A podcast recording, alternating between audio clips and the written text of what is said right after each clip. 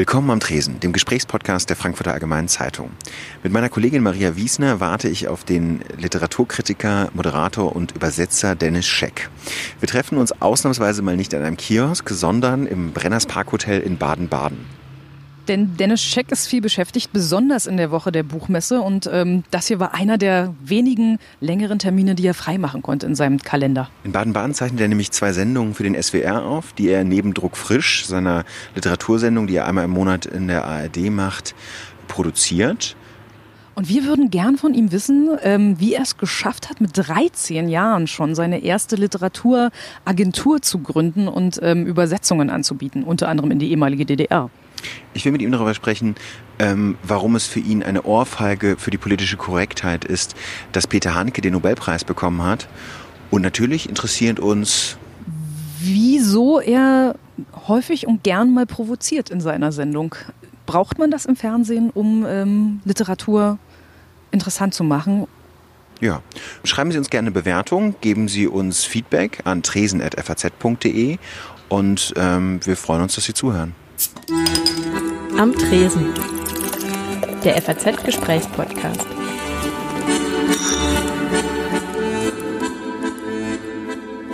Hier, da, das ist dann so rot und dann ist hier so eine. Sehen Sie? Hatten Sie sowas nicht beim Radio?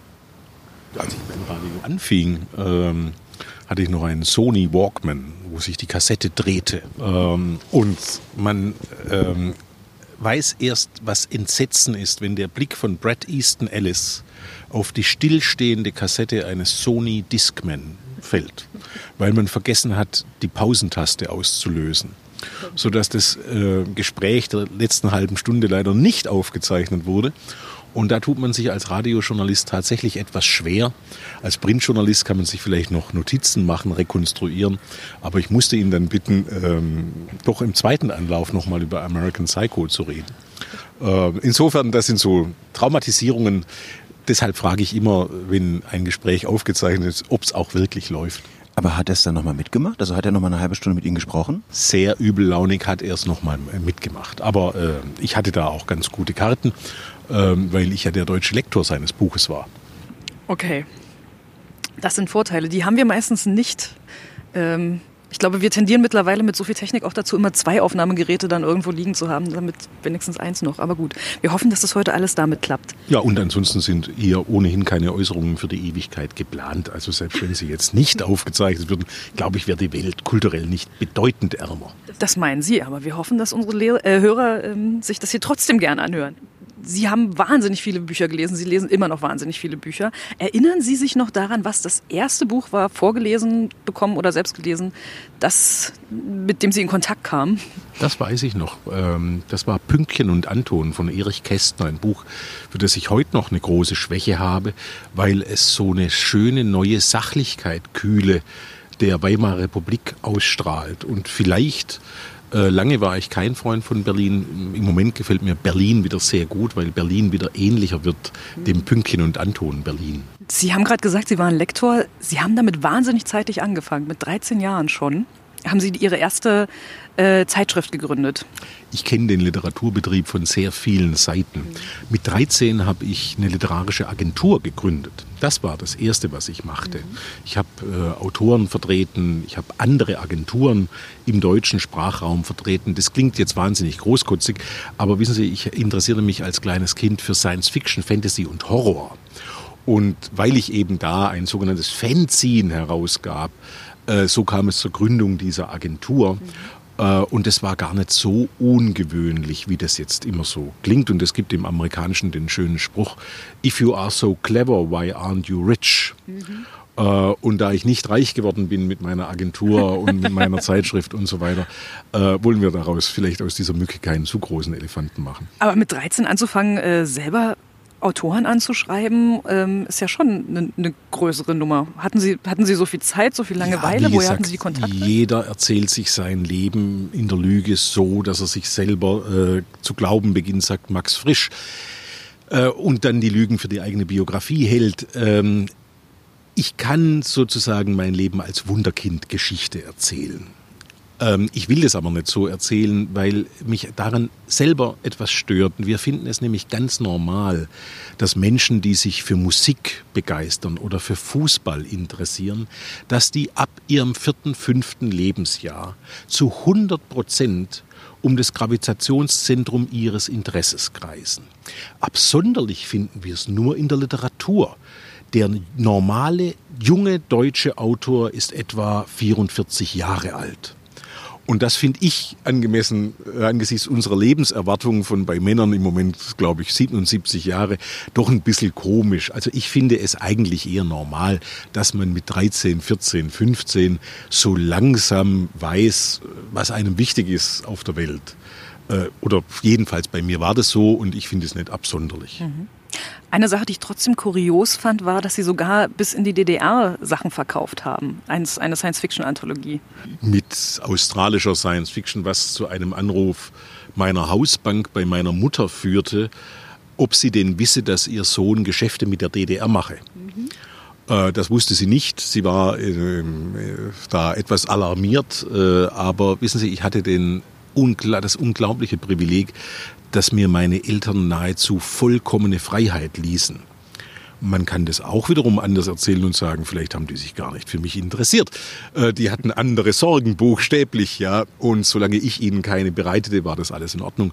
Nein, die ließen mich machen. Ähm, und da ich äh, etwas äh, furchtbar fand, nämlich die Entscheidung meiner Familie, meiner Eltern aufs Land zu ziehen, die haben mich glücklichen Stadtbewohner, Asphalttreter mit neuneinhalb Jahren in einer an Robert Louis Stevenson oder Charles Dickens erinnernden Aktion entführt, gekidnappt. Und für mich war Literatur immer die Pfeile, mit der ich mich aus dem Gefängnis befreien konnte, das meine Eltern mir errichtet haben. Sie kamen nach Bretzenacker. 230 Einwohner oder wie viele sind es dann tatsächlich gewesen? Eigentlich, Sie kennen den Namen des Dörfchens, verschweige ich das immer gern in einer Art Damnatio Memoriae. Ähm, Gott, wie habe ich dieses Kaff gehasst. Es waren 232 Einwohner zu dem Zeitpunkt, als wir da hinzogen und man konnte dem nichts beim Nichten zusehen dort. Unglaublich öde. Ähm, wie gesagt, man kann das auch immer anders erzählen. Äh, mein Vater äh, war ein Mensch, der fast mittelalterlich lebte, der eine besondere Liebe zu Tieren hatte. Der wollte dort unbedingt Pferde halten und Schafe und Pfauen und einen Esel und Ziegen und was weiß ich. Das war aber überhaupt nicht meine Welt. Ich wollte von da weg und es dauerte so etwa sechseinhalb Jahre und mit 15,5 zog ich dann aus und zog ins Stuttgarter Schriftstellerhaus ein und da war ich sehr, sehr glücklich dann. Was haben Ihre Eltern gesagt, als Sie gesagt haben, nee, ich gehe jetzt wieder zurück runter in den Kessel? Die hatten hauptsächlich Angst, dass meine unternehmerischen Aktivitäten ihre noch nicht abbezahlte Hütte äh, in Gefahr bringen konnten. Insofern ähm, ab mit Schaden. Aber der war ja noch einen Schritt davor. Also das eine ist ja, dass sie ins Literaturhaus gezogen sind. Das andere war ja, dass sie dann bei diesem Bad Cannstatter ähm, Übersetzerstammtisch aufgetaucht sind mit eben 15,5 Jahren, die ihnen später diese Unterkunft äh, besorgt haben im Stuttgarter Literaturhaus. Da saßen Tolstoi-Übersetzer, da saßen Koryphäen ihres Fachs. Ähm, hatten Sie da keine Zweifel, dass die Sie vielleicht nicht ganz für voll nehmen würden? Es war tatsächlich sogar früher. Ich kam da mit 13 hin, 13,5. Ähm, weil die Agentur ging dann schnell Hand in Hand mit einem Übersetzungsauftrag. Und ich hatte oft in meinem Leben wahnsinniges biografisches Glück. Und das Glück bestand zum Beispiel darin, dass in meinem Geburtsort Bad Cannstatt, ein Stadtteil von Stuttgart, sich damals im Weinhaus Pfund, einer Kneipe, äh, die literarische Elite der Übersetzer traf. Und es waren äh, Leute wie ähm, Hans Hermann, der damals, der wurde so eine Art Mentor von mir, ähm, der damals John Irving gerade übersetzte, das Hotel New Hampshire ein äh, Roman, dessen Entstehung ich kapitelweise begleiten durfte, also dessen deutsche Nachschöpfung. Da war aber zum Beispiel der deutsche Übersetzer von Thor Heyerdahl dabei, der selber aus der Verlagsszene kam. Da war äh, ein Held meiner Kindheit dabei, Otto Bayer, der damals äh, Dorothy Sayers, die Lord Peter, Peter Wimsey Romane neu übersetzte. Ähm, eine sehr unterschätzte Autorin äh, allein äh, in dem Roman The Nine Tailors, wo es um die hohe Kunst des Wechselläutens, um der Symbolik des Wechselläutens geht. Das ist wie Schachspielen in 3D. Ähm, also erinnere mich davon, es war ähm, die äh, Rosemarie Tietze dabei, äh, der wir die Neuübersetzung von Anna Karenina verdanken, von Tolstoi. Ähm, das waren die intelligentesten und wunderbarsten Menschen der Welt, und es dauerte keine paar Minuten, als für mich feststand, das ist meine Ersatzfamilie, zu denen möchte ich, äh, wie, wie heißt beim Dschungelbuch, ich möchte so gehen wie du, ich möchte so stehen wie du. Ähm, das, ich fühlte mich da sehr wohl und sehr aufgehoben und die dachten natürlich um Gottes Willen, das ist ein Irrer, der ist aus der Psychiatrie entflohen, den ignorieren wir mal. Also benevolent neglect war die ähm, Devise. Aber nach und nach kam raus, ich erzählte denen irgendwas, dass ich im Playboy was äh, übersetzt habe und so, dass das alles aber tatsächlich so war. Und dann haben die mich als Maskottchen adoptiert. ähm, und auf diese Weise kam ich auch zu einem sogenannten Ehrenstipendium. Das war nichts anderes als ein glorifizierter Hausmeister in diesem Stuttgarter Schriftstellerhaus, das überraschenderweise früher fertig wurde. Das hatte äh, Späth und Rommel, den Stuttgarter oder den schwäbischen Schriftstellern, versprochen. Ähm, das wurde damals früher fertig, als äh, damals gab es das noch, äh, dass etwas früher zu Ende gebaut wurde. Ähm, ein renoviertes Haus in der Stuttgarter Altstadt am Schalon Charlottenplatz. Und die Stuttgarter Autoren hatten so Angst, das war auf dem Höhepunkt der Hausbesetzungen damals, dass die Studenten ihr Häusle etwa besetzen könnten, dass sie sagten, da muss dringend einer einziehen. Die hatten aber noch kein Geld für Stipendien. Also wer war bereit, da einzuziehen? Und dann fiel einem ein, da hockt doch einer auch so unglücklich auf dem Land von den Übersetzern. Wäre das nicht vielleicht ein möglicher Kandidat? Und so kam ich ins Stuttgarter Schriftstellerhaus und blieb da bis zu meinem Abitur. Haben Sie bei dem bei der Literaturagentur, die Sie hatten, irgendwann mal jemanden gehabt, den Sie gerne äh, verlegt hätten oder, oder äh, ähm, herausgebracht hätten, der Nein gesagt hat? Also wie, wie, wie lief das? Die allermeisten haben ah. Nein gesagt. Ich schrieb da ähm, vor allem Helden meiner Kindheit an, ähm, von denen ich wusste, dass sie auf dem deutschen Markt nicht ähm, angemessen präsent sind. Das waren halb vergessene Science-Fiction-Autoren der 20er, 30er, 40er, 50er, 60er Jahre.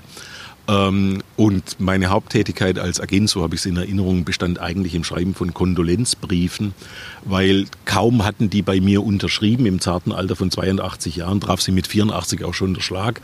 Und ich musste also den Witwen äh, bedauernde Worte schreiben. Ja, äh, also insofern, äh, ich glaube, es war kein gutes Zeichen, wenn sie von mir als Agenten einen Brief bekam. sie ist, das ist quasi der literarische Sensenmann vor ihrer Tür stand. Ich hatte dann aber auch ähm, komische äh, Deals äh, mit der russischen Urheberrechtsagentur WAB, mit der polnischen Urheberrechtsagentur, wo ich sie quasi in Toto mit ihren fantastischen Autoren vertrat. Viel herauskam dabei nicht, sondern äh, ich glaube, einer der Triumphe, die ich errang, war ein Roman von Adam Wisniewski Snerk, einem polnischen Autor, an den Heine Verlag zu verkaufen solche äh, Dimensionen nahm das damals an. Mhm. Aber ich war äh, befreundet mit äh, einer amerikanischen Autorin, äh, Marion Zimmer Bradley, ähm, die ich sehr schätzte für ihre Darkover-Romane. Ähm, und die hätte ich schrecklich gern vertreten sprach sie da auch drauf an und die war auch nicht abgeneigt. Ich hatte die zu einem Science-Fiction-Con eingeladen nach Stuttgart, aber ich glaube, die wurde damals von äh, der Agentur Fritz vertreten in der Schweiz und das war leider die Zeit vor ihrem Welterfolg. Das nächste Buch, was sie da hatte, war Die Nebel von Avalon. Mhm. Und hätte ich sie damit vertreten, wäre ich aller Sorgen ledig gewesen. Aber nein, es sollte nicht sein. Würden Sie eigentlich den Dennis von damals, so mit 13, 14 Jahren, wenn Sie ihn heute treffen würden, würden Sie sich gut verstehen? Nein. Ich glaube, ich äh, fand mich so, wie mich die meisten damals fanden. Absolut unerträglich. Wieso? Naja, ich besaß ein gewisses Sendungsbewusstsein, was äh, die literarische Qualität der von mir so geliebten Science Fiction anging. Und dann gab es ja das hässliche andere, den sogenannten Mainstream. Ja, insofern ist es kein äh, äh dieses Denken in äh, Extremen war, glaube ich, äh, das war schon in Ordnung, äh, so eine Affenliebe zu entwickeln, aber man muss sich dann auch selber ein bisschen davon kurieren und meine literarischen Übersetzer haben mich Gott sei Dank ein bisschen davon kurieren lassen. Mhm. Wollen wir eine Runde kurze machen?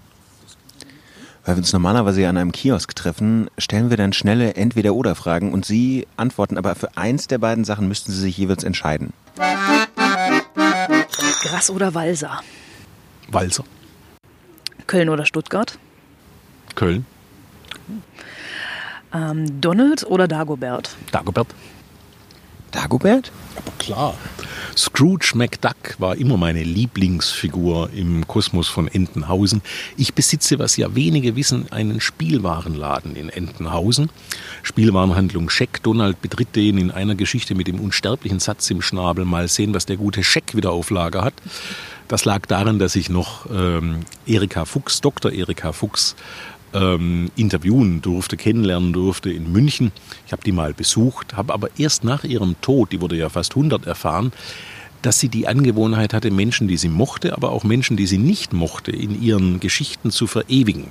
Ich saß mal im Zug von München nach Stuttgart und hatte mir einen Band mit äh, einseitigen Geschichten gekauft im Münchner Hauptbahnhof und saß da und stieß auf eine Geschichte, wo es einen Antiquitätenhändler gibt. P. Barners, der damalige Feuilletonchef der FAZ, der hatte einen Antiquitätenhandel Kunst und Krempel P. Barners. Und ich wurde grün vor Neid und dachte, Mensch, der Barners hat's geschafft. Der ist in den Kosmos von Entenhausen eingegangen. Und dann blätterte ich um und stieß auf zwei Geschichten, wo eine Spielwarenhandlung Scheck eine Rolle spielt. Und da dachte ich dann auch, nun, oh Unsterblichkeit, bist du ganz mein. Äh, jetzt habe ich alles erreicht, was man auf Erden erreichen kann. Jetzt kann ich ganz frei und unbeschwert aufspielen. Ähm, diese Geschichten, das freut mich sehr. Äh, was ich, äh, das habe ich dann später rekonstruiert. Die Erika Fuchs war gegen Ende ihres Lebens fast blind. Und die hörte deshalb sehr viel Radio und ich war damals neu beim Deutschlandfunk. Und äh, natürlich verstand ich damals noch nicht schrecklich viel von der Literatur und ruhte mich ein bisschen auf meinem Spezialgebiet, diesem literarischen Übersetzen auf und machte viele Sendungen mit Übersetzern. Und die hat sie natürlich besonders gern gehört, darunter auch ihre eigene. Und so kam ich eben zu einem Spielwarenladen in Entenhausen. Klatsch, klatsch, klatsch, klatsch, klatsch, sagt man doch als Donaldist dann, oder? Ja, wobei die Pointe ist, ich bin gar kein Donaldist. Also anders als Andreas Blatthaus oder Patrick Barners, die ja beide Präsidenten waren, also Vorsitzende der Donaldisten. Ähm, aber ich habe da wohl irgendwas nicht begriffen, weil ich dachte immer, um Donaldist zu sein, müsste man in irgendeinen Verein eintreten. Aber offenbar kann man auch durch Zuwahl oder so aufgenommen werden. War keine Ahnung. Oder durch das einen Gemischtwarenladen in Entenhausen. Wahrscheinlich ist es so, wie, wie man Kommunist wird. Man weiß es selber als Letzter. Ähm, wir machen kurz weiter mit den kurzen. Christian Kracht oder Arno Schmidt? Arno Schmidt. Digital oder auf Papier? Papier. Tee oder Kaffee? Tee. Trinken wir auch gerade. Ähm, Rotwein oder Weißwein? Rotwein. Vegan oder glutenfrei? Schluckt. Ach. Das ist eine Frage, äh, dann vegan. Dann vegan, okay. Golf oder Yoga? Yoga. Putzhilfe oder selber putzen? Selber putzen. Snoosen oder sofort aufstehen? kenne noch nicht einmal das Wort, äh, also nur das Englische. Sofort. Mehr Geld oder mehr Freizeit? Das ist die alte Your Money or Your Life Frage, worauf der äh, amerikanische Komiker Jackie Burns sagte, I'm thinking, I'm thinking. Ja. ähm, mehr Freizeit. Ähm, Roman oder Sachbuch? Roman. Threema oder WhatsApp? Ich weiß nicht einmal, was, was das erste beides, ist. Beides. Äh, WhatsApp kenne ich, aber das erste ist, wie hieß das? Threema. Ähm, Threema? Nie gehört. Anders, anders verschlüsselt sozusagen. Bitte. Wie soll es sein? Ähm, wir machen weiter mit. Eure Sorgen möchte ich haben. Süß oder salzig? Salzig. Instagram oder Facebook? Facebook, aber nur um zu sehen, welche Faxen mein Regisseur macht. Andreas Ammer. Der auch der mit ihm macht. druckfrisch macht. Genau. Genau. Und der eine Druckfrisch-Seite auf Facebook unterhält. Ah, Sie checken sozusagen Ihre Da sieht man die Fanbase ihrer Sendung. Ich folge dem auch und finde es immer ganz schön, dass Leute mit so einer mit so einer großen Begeisterung dann auch Kleinigkeiten in der Sendung hervorheben und begeistert. Und das sind nicht viele Leute. Also man hat das Gefühl, es ist eine sehr ausgewählte kleine Community, die druckfrisch da bei Facebook, äh, die Facebook äh, druckfrisch Ultras. Es ist das liebevollste Heimvideo der Welt. lange wach oder früh auf? Lange wach. Paulo Coelho oder Tommy Jaud? Sind das Vorschläge für die Totenehrung? Naja, einen von den beiden, also sie müssten sich dann schon für, also wenn sie quasi Pest oder Cholera, das ist ja, deswegen wählen wir es ja aus. Coelho ist das größere Ziel. Netflix oder Amazon? Amazon. Der Roman soll tot sein. Die große Serie soll die Erzählung jetzt liefern. Deswegen auch Netflix und Amazon. Welche ist denn die letzte Serie, die Sie so durchgebinged haben, wie wir als Fernsehgucker sagen? Gott, diese Neologismen. Ähm, durchgebinged. Das, das, das, das ist alles zerrt. Äh, mir, dafür hat man jetzt 20 Jahre literarische Übersetzung gemacht. Das wird durchgebinged. Nein, ähm, ich, ich habe schon einige Serien geguckt, aber die letzte, äh, die ich geguckt habe, äh, war Game of Thrones, weil ich ja mit dem Autor von Game of Thrones, also der Romane, George R. R. Martin, aus, noch aus meiner Kindheit, aus den 70er Jahren bekannt befreundet bin. Ähm, der hat leider auch nicht bei mir unterschrieben. Der hat seinen literarischen Agenten aber in Deutschland behalten aus der Zeit und das freut mich wahnsinnig, äh, weil das für ihn ähm, ein, natürlich eine Happy End Geschichte ist. Also Game of Thrones habe ich ähm, jetzt die Schlussstaffel gesehen und ich war so unglaublich enttäuscht, ähm, wie ich selten noch enttäuscht war. Und andererseits ist das eine gute Nachricht. Ähm, für die Freunde der Literatur, weil äh, man an dem Beispiel von Game of Thrones eben studieren kann, der Fernsehfassung. Ähm, was passiert, wenn sozusagen ähm, ein auf die Erfüllung, auf die kindliche Erfüllung seiner kommerziellen Wünsche bestehendes System den Autor keine Zeit mehr gibt zu schreiben? Also wenn man nicht abwarten kann, bis Herr Tolkien halt äh, mit dem Herrn der Ringe fertig ist, sondern das irgendwie diesen Prozess überholen will und dann andere Autoren dran setzt, äh, was für eine gequirlte Scheiße war diese Schlussstaffel von Game of Thrones. Also es gehört ihnen links und rechts ein Backenagschlage dafür, sagt der Schwabe. Wie, wie sehen Sie es zum, zum Original? Haben Sie, das, haben Sie die Bücher gelesen? Ich nehme an, ja. Ja, aber wie gesagt, es gibt eben nur fünf Romane von George R. R. Martin, von geplanten sieben. Und die anderen beiden, die schreibt Herr Martin gerade so, wie er lustig ist. Ja, äh, da kann der sich vielleicht noch zehn, vielleicht auch 20 Jahre äh, Zeit lassen. Vielleicht wird er auch drüber versterben und wir werden es nie erfahren. So ist es in der Kunst. Das ist ein Abenteuer mit ungewissem Ausgang. Aber ich weiß eines, äh, A Song of Ice and Fire, wie der Romanzyklus heißt, der wird diese lumpige Fernsehserie um viele Jahre überdauern. Würden Sie ansonsten, ich weiß nicht, was Sie sonst noch gesehen haben, würden Sie zustimmen, dass Serien so ein, sich in den letzten Jahren zu einem, zu einem neuen Erzählformat entwickelt haben? Dass sie, dass sie irgendwie mit Literatur mithalten können? Nein. Also äh, den ersten Teil Ihrer Frage ja, aber mit Literatur können Sie natürlich nicht mithalten. Ja, es hat sich äh, eine schöne äh, Serienkultur, eine Mode entwickelt, ähm, die aber für mich die Bedeutung hat, sagen wir mal, vom Sonettenkranz als Form. Schöne Form, ähm, leider sehr teuer in der Herstellung, äh, wahnsinnig zeitintensiv, ähm, aber wissen Sie, es gibt Kunstformen, es gibt ja auch diese Menschen, die Elfenbeinschnitzereien herstellen, die also Monate darauf verwenden, Kügelchen in Kügelchen in Kügelchen in Kügelchen, die immer kleiner werden. Das sind Modeerscheinungen. Äh, Ich sehe das mit großer Faszination, aber äh, begebe mich deshalb, werde deshalb nicht hysterisch vor Erwartung. Aber Sie haben das Lesen darüber angefangen, dass Sie, dass Sie Langeweile hatten, haben Sie mal gesagt. Wahrscheinlich war da noch ein bisschen mehr dahinter. Aber äh, wie ist das heute, wenn, wenn Sie jetzt heute jung wären und da sind so viele Dinge, die auf einen als junger Mensch warten? Das Internet, äh, Spiele, Netflix, alles Mögliche, was man ma aber sonst noch machen könnte. Meinen Sie, Sie würden heute wieder das Lesen anfangen in der Form, also als, als Obsession? Aber gewiss, ähm, jetzt wissen Sie, lesen als Obsession. Ähm, es ist ja nicht so, als gäbe es wirklich so schrecklich viele Alternativen. Also es gibt noch die Kunst, die darstellende Kunst, es gibt noch die Musik.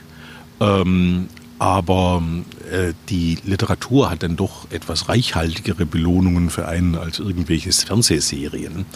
Äh, manche, also Entschuldigung, als Kunstform ist das ja lächerlich. Ja, äh, die Literatur hat eine 3000-jährige Geschichte.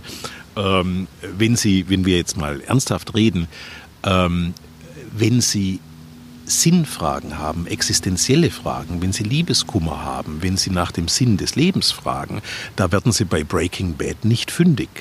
Sie kommen, äh, wissen Sie, im Fernsehen gibt es nichts, was äh, Hölderlin auch nur irgendwie das Wasser reichen könnte. Ähm, das müssen wir uns schon klar vor Augen führen. Wir dürfen ja als Literaturkritiker nicht lügen. Und ich fürchte, also ich habe jedenfalls da noch keine größere Trostressource gefunden als die Literatur für mich. Ähm, für mich ist jemand, der zum Beispiel keine Gedichte liest, eine eher unappetitliche Erscheinung wie jemand, der sich nicht die Zähne putzt. Ähm, so ganz begreife ich das nicht. Also ähm, Cleanliness comes next to Godliness. Äh, ich kann doch nicht mit Sprache zu tun haben und, und auf Dichtung verzichten. Ähm, und genauso käme es mir nicht in den Sinn, auf die Literatur insgesamt zu verzichten. Die Frage ist, äh, welchen Anteil an seinem Leben man dem einräumt. Aber mir fiele es jetzt nicht sonderlich schwer, auf Computerspiele zu verzichten oder auch das Internet halte ich für unglaublich überschätzt. Äh, vielleicht sollten wir es einfach auch wieder abschalten. ähm, dieser George R. R. Martin, der hat mal was sehr Schönes gesagt, nämlich, ähm, das ich auch für mich in Anspruch nehmen möchte die Zukunft, die ich mir als kleiner Junge erträumt habe. Sie glauben doch nicht, dass das die Zukunft war von Internet und E-Mail und WhatsApp und Facebook, sondern die Zukunft, die ich mir erträumt habe, das war die Zukunft von intergalaktischen Reisen, von Materietransmittern. Ich leide unter Zukunftsschock, aber weil man mich um meine Zukunft betrogen hat, weil man statt der erträumten Zukunft mir eine Zukunft gegeben hat, die also große Züge von totalitären Systemen hat. Sie glauben doch nicht, dass ich äh, die Zukunft von Bill Gates ähm, und, und äh, solchen Leuten haben wollte. Eine Spinne. Insekten äh, lassen sich auf uns nieder. Ist noch auf ihrer Krawatte ist noch so eine, wenn ich nicht, äh, oder? Ja, da, dann war sie da schon weg. Ja, Protein in welcher Form auch immer. Was machen Sie, um sich abends zu entspannen? Kann man, kann man noch lesen zur Entspannung, wenn man ungefähr lese, ja. 150 bis 200 Bücher im Jahr liest? Es Gott sei Dank. Davor hatte ich tatsächlich auch Sorge, wie jeder, der sein Hobby zum Beruf macht, ob ich dann äh, sozusagen die Freude daran nicht einbüße. Das gab es bislang noch nicht. Einen solchen Überdruss habe ich nicht entwickelt. Aber es gibt schon Dinge, die ich ähm, auch sehr gerne mache. Ich koche zum Beispiel leidenschaftlich gern. Ähm, das ist das einzige Handwerkliche, was mich entspannt. Also ähm, ein Poiré von Gemüse herzustellen oder sowas ist doch wunderbar. Ja, äh, nichts Schöneres als Sellerie zu schälen oder ähm, Möhre in winzig kleine Viereckchen zu schneiden. Das ist, äh, finde ich, sehr sinnvoll. Was genau lesen Sie, wenn Sie sich entspannen wollen? Gibt es da irgendwie ein Genre, einen, einen Autor, eine Autorin? Ja, ich habe drei Trostlektüren, äh, nenne ich immer gerne. In Wahrheit sind es schon ein bisschen mehr, aber ähm, die Entengeschichten von Karl Barks in der deutschen Übersetzung von Erika Fuchs, William Shakespeare und Arno Schmidt, das sind drei, ähm, sagen wir mal, Trostquellen. Ich könnte aber auch noch Dichtungen einiges zitieren. Theodor Fontane beispielsweise ist ein Autor, der in den letzten Jahren mir sehr nahe gerückt ist. Und ich setze mich gerade sehr intensiv mit Hölderlin auseinander. Mhm. Wie finden Sie es? Ich habe vor kurzem gelesen, dass der Faust aus dem Abiturplan gestrichen werden soll. Aber das ist ja doch also schon lange nicht nee. mehr, dass er im Abiturplan ist, oder? Also es hängt ja vom Bundesland zu Bundesland ab. Bildungspolitik ist ja Ländersache, aber ich habe den Faust nicht in der Schule gelesen. Ernsthaft? Nein. Ich bin gerade Ja, das sehe ich aber auch trockenen Augen, Auges und illusionslos, weil, ähm, wie sagt Robert Gernhardt, das Schöne scheidet, schwindet, flieht, das Hässliche erfreut, durchdauert. Ich will ich loben Hässliches, du hast so was Verlässliches. Ähm, nee, wissen Sie, ich bin alles andere als ein äh, Bildungsskeptiker oder, oder ein Vertreter ähm, der Generation früher war mehr Lametta. Also ich äh, glaube nicht an eine sonnenbeglänzte Vergangenheit, wo in der Tagesschau Hölderlin-Oden verlesen wurde und irgendwelche Mütter die Pausenbrote ihrer Kinder in Kafka-Parabeln eingewickelt haben. Ich glaube nicht, dass äh, die Welt eine bessere war, als Faust noch Sternchenthema im Abitur war oder sonst was. Äh, vielleicht hat man ja was Sinnvolles Neues Vielleicht lesen die jetzt Sylvia Bovenschen oder Joan Didion oder, oder James Tiptree oder sowas. Ähm, nein, nein, das will ich so nicht festmachen. Ich weiß nur, ähm, dass wir in Deutschland sehr gut damit gefahren sind, von unserer Elite in der Politik, in der Wirtschaft ähm, einzufordern, dass sie zumindest glaubhaft heuchelt, eine gewisse Kulturaffinität zu besitzen. Ähm, und das sollten wir nicht preisgeben. Kommt das gerade ein bisschen abhanden in der aktuellen Politik? Ach, äh, wie gesagt, manchmal ist die fromme Lüge äh, tatsächlich besser als die Bekenntnis zur äh, radikalen äh, Unbildung. Sie haben ja vor, sagen wir mal, 10, 12 Jahren noch gesagt, dass diese ganze Sache mit dem Kanon, der damals äh, von Marcel Reich-Ranitzky ähm, zuvor veröffentlicht worden war, dass Ihnen das alles ein bisschen zuwider sei, weil das, diese Listenbildung in der Literatur eigentlich nicht ihrs ist. Jetzt haben Sie es hier auf dem Tisch liegen, da steht drauf Schecks Kanon. Was hat sich denn bei Ihnen geändert, dass Sie meinten, haben Sie sich wichtiger genommen, dass Sie gesagt haben, meine meine 100 wichtigsten Bücher müssen mal benannt werden oder ähm, wie kam's? Der erwähnte Kollege aus dem letzten Jahrtausend, der brachte es ja fertig, einen Kanon vorzulegen, der so strunzdumm war, dass er nur ausschließlich Texte auf Deutsch enthielt. Das muss man sich mal vorstellen. Die Literatur ist das erste globalisierte System überhaupt. Und äh, dieser, wie hieß der nochmal, Reichranitzky, es war allerdings auch ein Kanon der deutschen Literatur. Eben, der legt einen Kanon vor, wie aus dem 19. Jahrhundert, gemessen an den Nationalphilologien. Ja, also bei Donald Duck heißt da, ich glaube, mein Hirn käst. Das sagen Tick, Trick und Track angesichts solcher Zumutungen. Dass ich da nicht in Hosianna-Rufe ausbreche als literarischer Übersetzer, wenn man zu Jahrtausendbeginn einen rein deutschsprachigen Kanon vorlegt, äh, das versteht sich von selbst. Nein, ähm, ich weiß, dass die einzigen Institutionen, die wirklich kanonisieren, die Zeit sind und die Gesellschaft, in der wir leben. Nicht einzelne Literaturkritiker haben die Macht, einen Kanon zu setzen. Was wir machen können, ist einen Beitrag zum lustigsten Literaturspiel überhaupt zu leisten, dem Kanonspiel. Insofern ist es immer schon, und war es auch schon für Reich Ranitzkis Zeiten, also im Grunde ein bisschen, dass man sich die Narrenkappe aufsetzt und sagt, das wäre mein Vorschlag. Ähm, ich finde wichtig, dass wir uns äh, über Literatur streiten, dass wir uns die Köpfe heiß reden, dass wir mit Werf und mit Leidenschaft darüber debattieren. Und ich habe jetzt mal einen Vorschlag gemacht und erhielt vom Verlag äh, die Einladung, sowas zu machen. Ähm, was ich mit Leidenschaft gemacht habe und mit Liebe, ähm, mir war es wichtig, einen wilden Kanon vorzulegen, nämlich einen, der eben den Blick über den nationalen Tellerrand emporhebt, der andere Literaturen, ausländische Literaturen wahrnimmt, der aber auch die Grenzen zwischen Genres niederreißt. Das heißt, selbstverständlich habe ich in meinem Kanon Comics drin und Krimis drin und Sachbücher drin.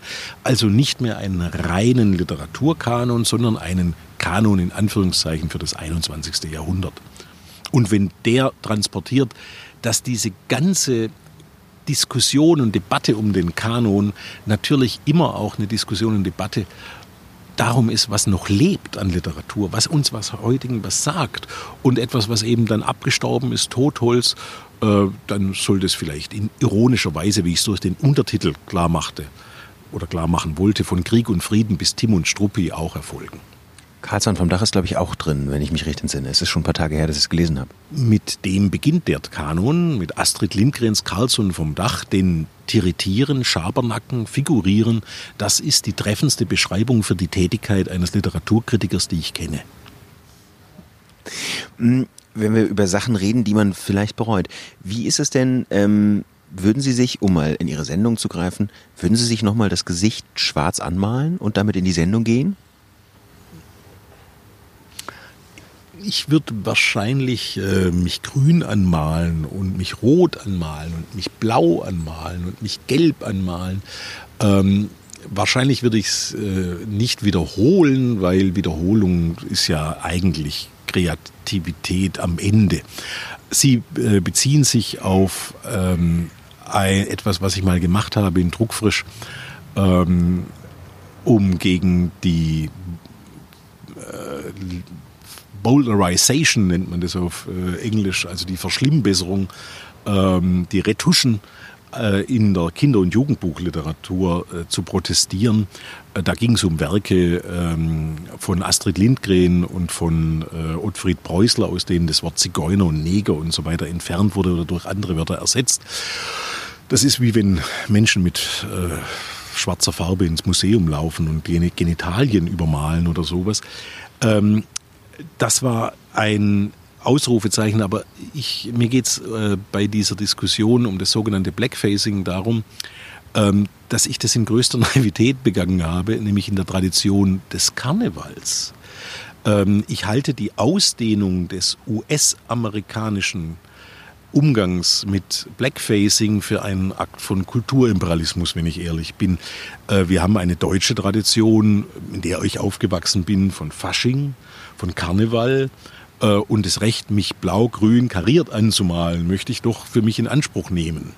Äh, ich bin, ich habe zwar in den USA studiert, äh, aber ich bin kein Südstaatler. Äh, das heißt, es ist ein großer Unterschied, ob ich mir als Amerikaner das Gesicht schwarz anmale oder ob ich das als Deutscher tue. Und diese Ausdehnung US-amerikanischer Normen und Werte auf den ganzen Planeten, die möchte ich gerne im Geiste des rheinischen Frohsinns zurückweisen. Ist es denn auch Teil oder muss eine kleine Literatursendung am Sonntagabend ein Stück weit immer auch provo provozieren, um gehört zu werden? Weil sie hätten natürlich einfach das sagen können. Also sie haben ja auch Zustimmung dafür bekommen. Der, der Punkt ist ja auch oft besprochen worden, dass es zumindest diskutierenswert ist, ob man, ob man diese Begriffe Neger, Zigeuner rausnehmen muss. Aber sie haben es eben mit einem, mit einer, mit einem, mit einem Ausrufezeichen versehen, wie Sie gesagt haben.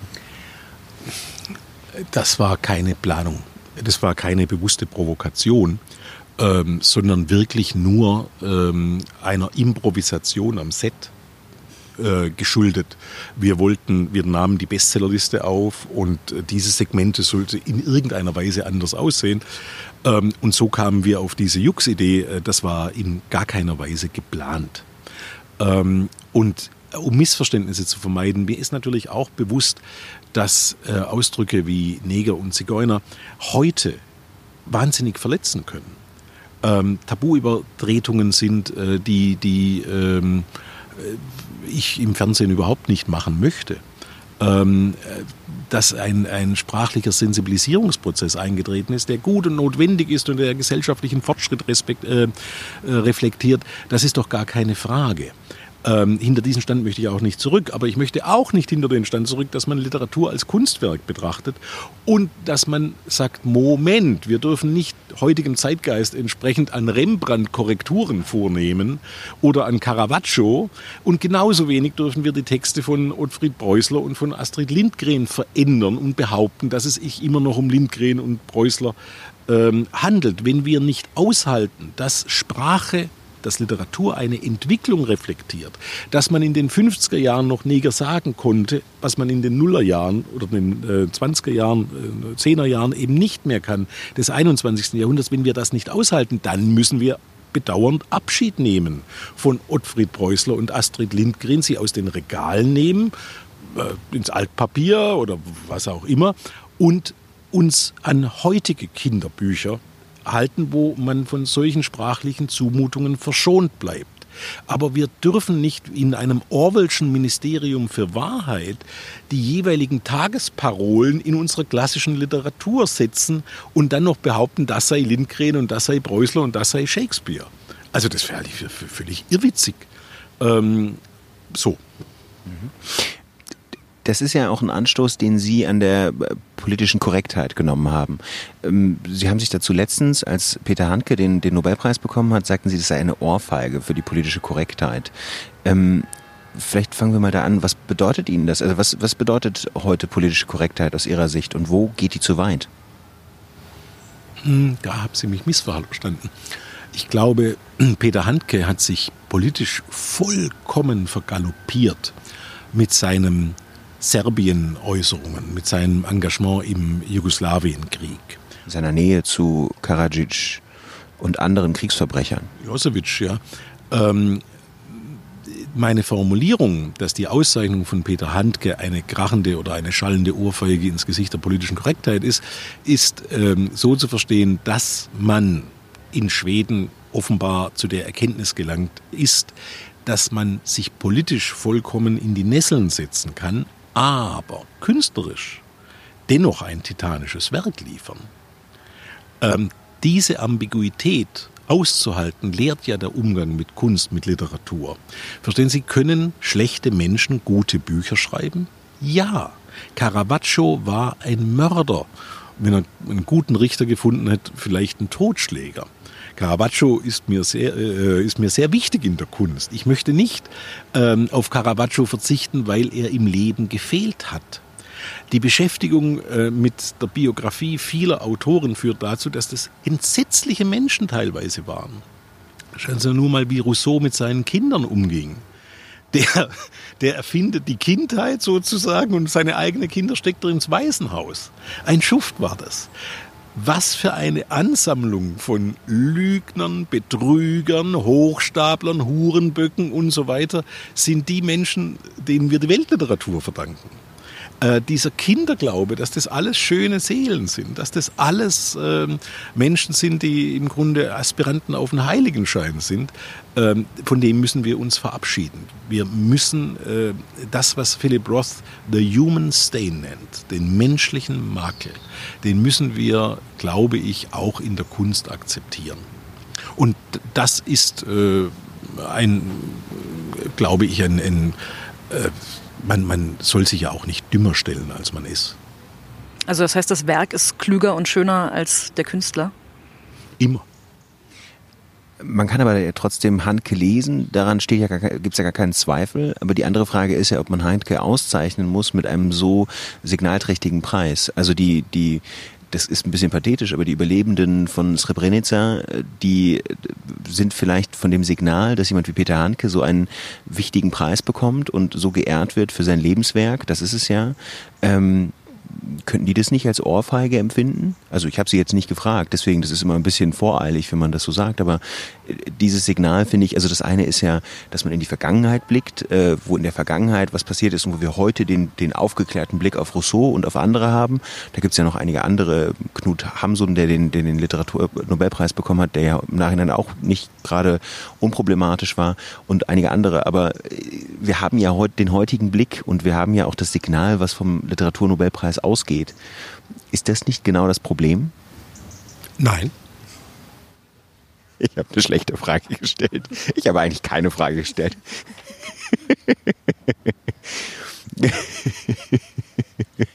Ich äh, finde es sehr, sehr gut, dass Peter Handke den Literaturnobelpreis bekommen hat, aber er hat ihn nicht für sein politisches Engagement. Aber das spielt doch immer rein. Er hat es trotz seines politischen äh, Engagements bekommen, weil er ein titanisches Werk geliefert hat. Alleine die Stunden, die ich Peter Handke im Theater verdanke, die Stunde, da wir nichts voneinander wussten, wo er sich in einer Art Geste wie Prospero, der seine Zauberbücher weglegt, seiner wichtigsten Kunstmittel begibt, nämlich seiner Sprache, und zwei Stunden Menschen stumm einen Platz überqueren lässt mit genauen Handlungsanweisungen und aus diesem stummen Spiel, einem Spiel ohne Sprache, entwickelt sich das schönste Theaterstück der Welt. Allein dafür hat er den Nobelpreis in meinen Augen verdient. Nee, nee, wissen Sie, ich war Zeit meines Lebens nie ein großer Freund von Peter Handke. Mir gingen dessen Attitüden wahnsinnig auf den Keks. Aber verstehen Sie, wenn ich in der Lage bin zu sagen, bilanzierend, ähm, aber ein Künstler ist er eben doch Natürlich hat er den Nobelpreis verdient. Natürlich hätte ihn auch Martin Walser verdient. Natürlich hätten ihn viele verdient. Ähm, das muss man doch die Größe haben. Es heißt doch nicht, dass ich mit allem einverstanden bin, was oder sein kann, was Martin Walser macht oder was Peter Handke macht. Aber irgendwo muss man doch noch irgendwelche Kriterien für die Größe eines Werkes äh, parat haben, der einem bei den allen Aufgeregtheiten der Tagespolitik in der Lage sitzt, okay, jetzt ist er halt äh, da, hat er sich vollkommen verrannt. Ähm, aber ein Künstler ist er trotzdem. Das fehlt mir ein bisschen. Also diesen, äh, die Kirche im Dorf lassen, nicht immer äh, jetzt, jetzt auf den Hysterieknopf drücken, nicht immer ausrasten. Diese Hysterisierungstendenzen ähm, im Kulturbetrieb, äh, die habe ich immer nicht gemocht. Ist der Kulturbetrieb dafür besonders anfällig, diese, diese Hysterisierungstendenzen zu haben, wie Sie sie nennen? Ich glaube, in der Politik ist das noch schlimmer schlimmer geworden oder schon immer? ich glaube, dass äh, tatsächlich äh, das Netz, dass die sozialen Netzwerke dazu beigetragen haben. Diese Empörungswellen, diese Empörungstsunamis verbreiten sich schneller. Ähm, gut, vielleicht ebben sie vielleicht auch ein bisschen schneller ab, aber ähm, dieses Kurztaktige, dieses ähm, Twitter ja, und dann letzten Endes sind es ja alles Diskussionen, ähm, die furchtbar langweilig sind, weil irgendjemand behauptet, also Monty Python hat das wirklich auf den Punkt gebracht, da hat also wieder einer Jehova gelästert. Äh, und äh, das jetzt äh, unterhalten wir uns alle, wie schlimm das ist. Äh, und dann ist nächste Woche wieder ein anderer dran. Ähm, ich kann das wirklich also fast nur noch satirisch ernst nehmen wo wir bei ganz kurzen Kritiken sind, ähm, um mal das Thema elegant irgendwie zu wechseln. Ähm, Sie haben eine sehr, sehr kurze Kritikform äh, bekannt gemacht. Sie haben eine, ein Segment in Ihrer Sendung, wo Sie Bücher zum Teil in eine Tonne werfen oder äh, ein, ein, ein Rollband mittlerweile hinunter und mit sehr kleinen No books have been harmed during the production of this TV movie. Nein, diesen Büchern geschieht nichts anderes als jedem Buch, das Sie in einer Buchhandlung bestellen und das Sie am nächsten Tag in dieser Buchhandlung erwartet. Es wird in eine Kiepe befördert über ein Rollband. Allein der Akt aber brachte relativ viel Aufregung am Anfang wie man es wagen kann, mit Büchern so umzugehen. Ich darf daran erinnern, dass Mein Kampf auch ein Buch ist. Bücher sind nicht, und hier bin ich im Widerspruch mit Bertolt Brecht, per se eine heilige Ware. Es kommt schon drauf an, was drinsteht. Gut, gegen Hitler kann man schlecht argumentieren. Ähm ähm Nein, das wissen wirklich wenige Menschen, dass Hitlers Mein Kampf ähm, lange in der Türkei, in anderen Ländern der arabischen Welt auf den Bestsellerlisten steht und stand. Also das ist leider die traurige Wahrheit auch im 21. Jahrhundert. Und ich bin eben öfter schon damit konfrontiert worden, dass man Bücher nicht wegwerfen darf. Kommt drauf an, was drinsteht. Ich weiß noch, dass ich sehr erstaunt war, als ich das erste Mal in, in Tirana in Albanien äh, am Kiosk meinen Kampf gesehen habe, weil in Deutschland gab es ja vor der, vor der historisch kommentierten Ausgabe ähm, überhaupt keinen Zugriff drauf. So. Ähm, Sie zitieren wahnsinnig viel aus dem Kopf, aus Büchern. Sehen Sie, äh, mir ist Literatur wichtig. Das ist kein Brotjob oder eine Nebentätigkeit oder sonst was, sondern ähm, ich bin jetzt 54 Jahre alt. Das heißt, ich beschäftige mich so etwa 40, 45 Jahre damit. Und das ist eine existenzielle Erfahrung. Ähm, das heißt, wenn ich, ähm, es gibt einen Brief von, von Fontane äh, an seinen Freund und Regimentskommandanten Bernhard von Lepel, äh, wo er äh, erst Hamlet äh, zitiert, oh horrible, oh horrible, oh most horrible, äh, und dann Schillers Wallenstein, kann ich Dukaten aus dem Boden stampfen. Wallenstein ist, kann ich Armeen aus dem Boden stampfen. Das ist ein Brief, wo er ankündigt, dass er zum zweiten Mal ein uneheliches Kind in Dresden gezeugt hat. Ähm, und äh, er Lepel, glaube ich, schreibt, falls du dich für die Erzeugnisse meines Penis genauso interessierst wie die Erzeugnisse meiner Feder, dann bringe ich die Dokumente nächstes Mal mit oder so. Und das ist ein wunderbarer ungezwungener Ton zwischen einem Bürgerlichen und einem Adligen. Und das ist natürlich herrlich, so eine Stelle zu finden. Ähm, und das setzt sich dann fest. Und äh, wenn man so einen Satz hat, oder das, was ich jetzt von Robert Gernhardt da zitiert habe, ähm, die dich, nachdem er durch Metzingen gegangen ist, dich will ich loben, hässliches, du hast so was Verlässliches, ähm, dann das ist wie eine Pointe oder sowas, ja, äh, eine, eine äh, Billy Wilder Pointe, die ähm, vergisst man so schnell nicht, ja. Ähm, aber was, was sonst lesen oder so, ich denke immer, ich habe ein furchtbares Gedächtnis, was, was Zitate angeht oder Figuren oder sowas. Ähm, schrecklich, wie ich Namen vergesse. Ja. Den Eindruck macht das jetzt nicht, aber gut. Dann sitzen die Pointen einfach gut. Wie ist das denn jetzt eigentlich mit der Buchmesse? Sie fahren doch wahrscheinlich Ende der Woche hin, oder? Ich fürchte, dass ich morgen früh um 6.30 Uhr diesen schönen Ort verlasse, weil ich um 11 Uhr auf der ARD-Bühne sitzen soll. Und freuen Sie sich darauf? Ja, die Buchmesse ist für mich natürlich sowas wie Weihnachten im Sinne äh, zweimal im Jahr, einmal international in Frankfurt, trifft sich die Branche. Ähm, und da ich, wie ich eingangs sagte, mit diesen literarischen Übersetzungen so eine Art Ersatzfamilie gefunden habe, ist es natürlich auch sowas wie eine Familienfeier. Allerdings eben auch mit allen Schattenseiten von Weihnachten. Was schlimmstes sind das Erlebnis? Ja, schlimmstes Erlebnis. Och, äh, sagen wir so, wenn Blicke töten könnten, dann hätte ich meine Buchmessen längst nicht mehr überlebt. Ja, ähm, ich habe mal Paulo Coelho getroffen, ich habe mal äh, den, den Sie regelmäßig verreißen? Äh, ja, ich habe mal den, den dänischen Adler äh, Olsen getroffen beim Frühstück. Der hatte allerdings die Größe, ähm, mir folgenden Deal vorzuschlagen, dass äh, ich ihn immer verreisen dürfe, solange er immer auf Platz 1 der deutschen Bestsellerliste steht. Und damit konnte ich auch leben, ja. Also es konzentriert sich in erster Linie auf die vielen Leute, mit denen Sie aus der Bestsellerliste, durch die Bestsellerliste nicht unbedingt befreundet sind, oder? Nein, das ist doch klar. Wenn man den Beruf des Literaturkritikers ergreift, dann muss man wissen, dass man nicht zum Mitarbeiter des Monats wird im Literaturbetrieb. Ähm, jeder Autor, den ich verrissen habe, hat es Recht, persönlich auf mich sauer zu sein. Dagegen habe ich gar nichts. Ich wende mich ja mit meiner Kritik nicht an die Autoren. Ich bin ja kein Vertreter einer Regelpoetik oder sowas, sondern an die Leserinnen und Leser. Dass der äh, die Kritik an seinem Werk, dass die die Kritik an ihrem Werk nicht äh, mit Begeisterung aufnimmt, das verübel ich keinem. Äh, und da darf man dann auch mal missmutig gucken oder leicht knurren oder was weiß ich. Aber wir haben ja soziale Umgangsformen entwickelt, die äh, auch die Anwesenheit möglicher Fressfeinde uns äh, tolerieren lässt bei, bei einer Buchmesse. Wie ist es denn mit genau dem Gegenteil? Also, dass man sie versucht, besonders freundlich zu behandeln, besonders nett zu ihnen zu sein. Weil natürlich das, was sie sagen, wenn sie ein Buch loben im hohen Maße, dann äh, schlägt sich das natürlich auch in den Buchverkäufen nieder. Wie funktioniert das denn? Autos, Immobilien, Luxusreisen. Was habe ich mir vorgestellt, als ich diesen Beruf ergriff, wie man mich bestechen würde? Und soll ich Ihnen was sagen? Es gab keinen einzigen Versuch bislang. Was mache ich falsch? Was mache ich falsch? Keine Kuverts, nichts wartet im Hotelzimmer, keine Koffer, null. Aber das weder, heißt. Weder, weder in Klagenfurt, als ich da Juror war, noch beim Deutschen Buchpreis, noch als ich meine Fernsehsendungen machte. Nix. Zero. Silch.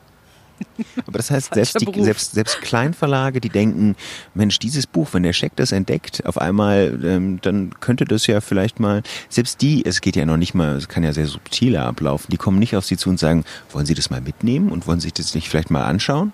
Naja, also ähm, gute Rezensionsexemplare kennen wir auch, ja. ich kaufe die Bücher, die ich bespreche, in der Regel nicht. Gut, aber das ist ja das ist, das ist tatsächlich Usus, das ist um das zu erklären. Das äh, ist ja bei uns genauso. Mir ging es tatsächlich mehr um über die Buchmesse schlendern, also wie das quasi ist, wenn sie im Gespräch sind. Also ähm, wenn man da den, den Blick des Kritikers, der im Fernsehen ist und eben ein besonders großes Publikum hat, äh, auf bestimmte Bücher richten möchte. Ist das überhaupt möglich, sie da auf bestimmte Dinge zu bringen, wenn man sie auf der Buchmesse sind? Ja, das Problem ist natürlich, dass ähm, wir alle äh, auf der Buchmesse einen ziemlich eng getakteten Terminkalender haben. Das heißt, ähm, äh, das ist gar nicht so der Zeitpunkt, wo ich besonders ansprechbar bin, sondern meistens hat man ja schon zehn Minuten Verzug und muss jetzt diesen Gang überwinden. Und da ist es jetzt ähm, eher ungeschickt, äh, mich auf eine Anthologie ähm, kirgisischer Lyrik hinzuweisen. Was ja auch der Grund ist, warum wir uns heute im Brenners treffen, nämlich vor ihrem ganzen Buchmesse-Stress, weil sie das Gespräch gar nicht mehr untergebracht hätten jetzt die nächsten Tage, wie wir feststellen mussten. Vielleicht noch so als einen der letzten Aspekte. Ähm, am Anfang, du hattest darüber gesprochen, äh, diese, diese, diese, als die, die Feuilletons so auf diese Verrisse reagiert haben oder als das am Anfang ein Thema war.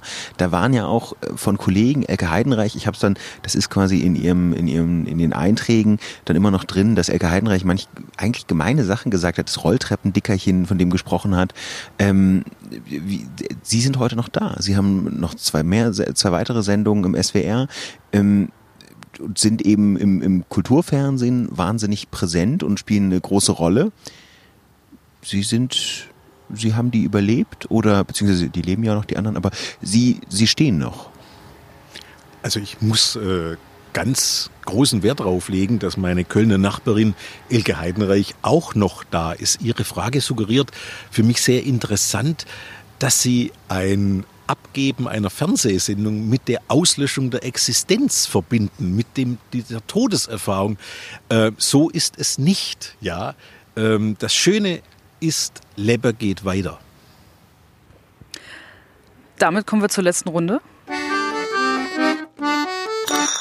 Das sind so große allgemeine Fragen, ähm, die das Ganze hier abschließen sollen. Ähm, was ist das Verschwenderischste, das Teuerste, was Sie besitzen oder das Verschwenderischste, was Sie je gemacht haben? Ein Jagdschein. Jagen Sie? Ja. Und was? Wild. Wo? Im Wald. In welchem? Da, wo ich einen Begehungsschein habe.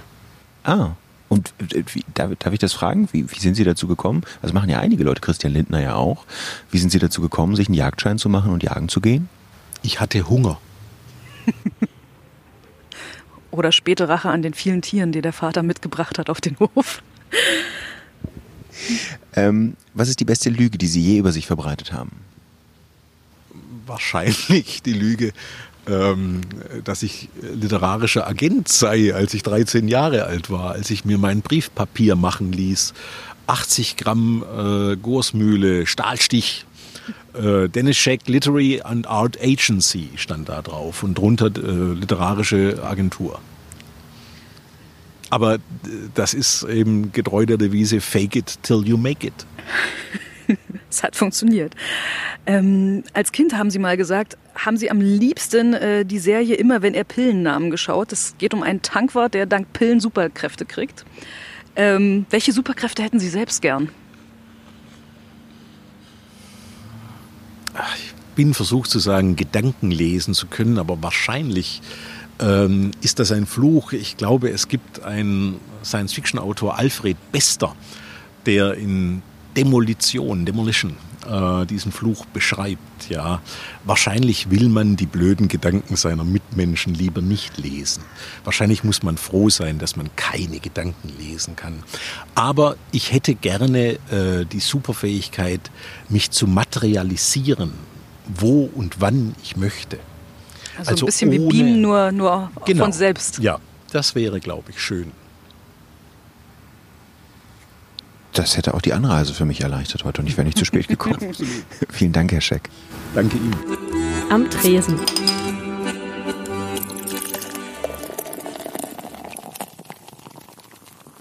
Und wie fandest du es, Maria? Es war ein sehr nettes Gespräch. Ich hab, äh, er ist genauso, wie ich mir vorgestellt habe. Sehr, sehr belesen. Ha, Überraschung. Ähm, sehr kluge Antworten, sehr reflektiert. Das war am Tresen, ähm, der Gesprächspodcast der FAZ. Sie können uns eine Bewertung hinterlassen, wie Sie es denn gefunden haben. Sie können uns Sternchen geben. Sie können uns auch eine E-Mail schreiben an tresen.faz.de mit Anregungen oder Vorschlägen, wen wir mal interviewen sollten oder sonstigen Sachen, die Sie gerne zur Sendung anmerken wollen. Danke. Bis zum nächsten Mal. Bis zum nächsten Mal. Tschüss. Tschüss.